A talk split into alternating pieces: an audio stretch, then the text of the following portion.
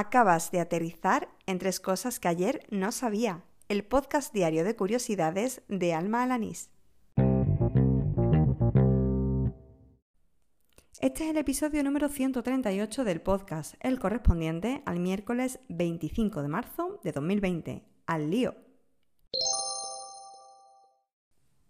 Últimamente voy bastante poco al día con la lectura de newsletter, pero bueno, hoy al fin he podido echarle un ojo a la última entrega enviada por Oriol Farré y he encontrado un enlace que me ha llamado bastante la atención.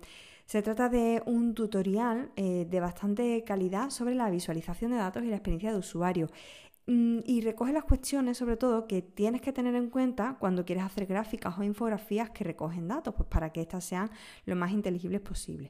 Eh, todo ello pues acompañado además de buenos y malos ejemplos de lo que va explicando. Dejo el enlace en las notas del, episodio, eso sí, el artículo está en inglés y también eh, te dejo como siempre pues el link para que te suscribas a la newsletter de Oriol. ¿Te has preguntado alguna vez por qué Honduras se llama Honduras?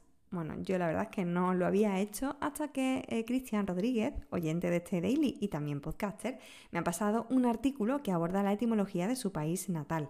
Parece ser que el nombre se remonta a las expediciones realizadas por Juan Díaz de Solís y Vicente Yáñez a partir del año 1508 y podría hacer referencia a las fonduras de las largas playas del Caribe hondureño, es decir, a que estas playas, estas costas eran buenas para fondear. No obstante, dejo en las notas del episodio el artículo que me pasaba a Cristian por si quieres conocer otros detalles acerca de la etimología de este país centroamericano. Aunque ya no pertenezco a la comunidad sin oficina, sigo recibiendo la newsletter de Bosco Soler y en la última que he leído, pues recomienda una app que tiene muy buena pinta.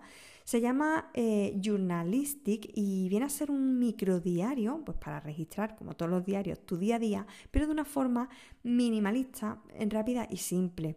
La app te permite destacar entradas para recapitularlas o reflexionar sobre ellas más tarde y también introducir etiquetas, incluso mencionar a personas, lo cual pues, facilita luego el encontrar entradas eh, que menciones a, a persona en concreta, por si necesitas hacer ese tipo de búsquedas. Tiene una versión beta eh, pública y gratuita y además en su web anuncian que próximamente ofrecerán una versión pro que será de suscripción anual. Te dejo el enlace en las notas del programa. Y así termina el episodio número 138 de Tres Cosas que ayer no sabía, el del miércoles 25 de marzo de 2020. Si aún no has participado en el sorteo de AdBuild de esta semana, date prisa, porque mañana será el último día en el que puedas introducir pues, aquellas informaciones, curiosidades que me hagáis llegar.